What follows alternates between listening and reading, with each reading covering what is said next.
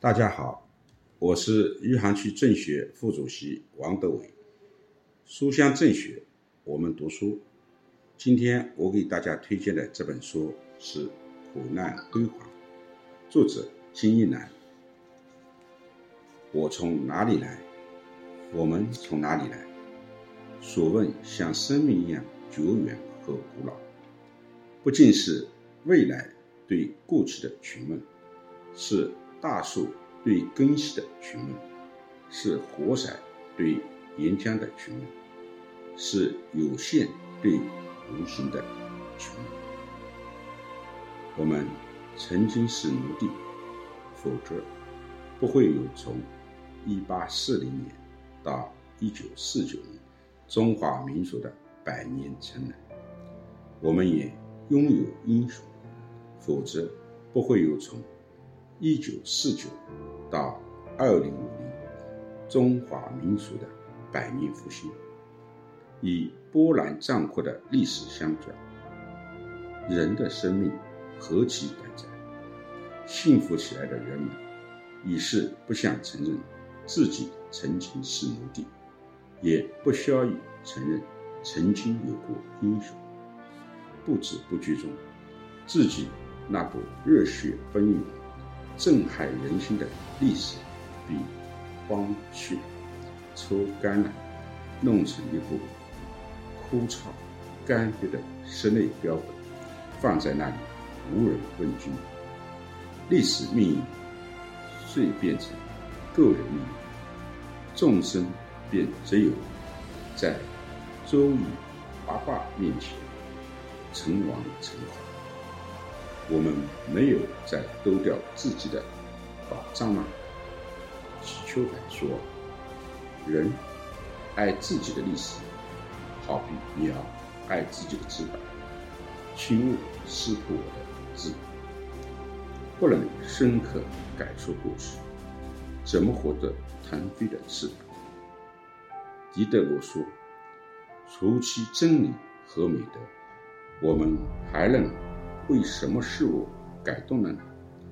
把他的话反过来试问：若除其个人富足，便不再为其他事物改动，又怎么活得挺实生气的居廉？钱包鼓起来，就致力于世界民所之灵了吗？兼从个人苦乐出发，中华民族。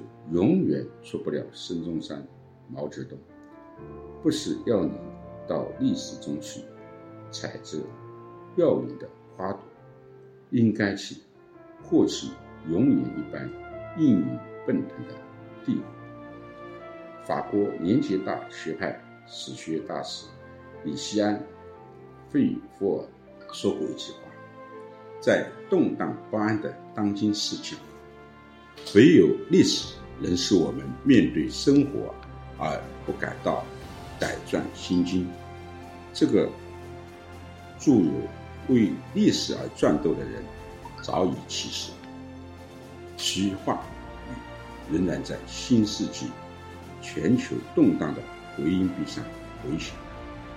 对中华民族来说，需要前赴后继的事业依然在继续。我坚信。今天为中华民族复兴默默工作、以坚韧奋斗的人们，必能从我们的过去吸取丰富的营养。不论我们如何富强，也永远不要改变国歌中的这一句：“起来，不愿做奴隶的人们，把我们的血肉铸成我们新的长城。”不论我们如何艰难。也永远要记住国际歌中的这一句：从来就没有什么救世主，也不靠成仙皇帝。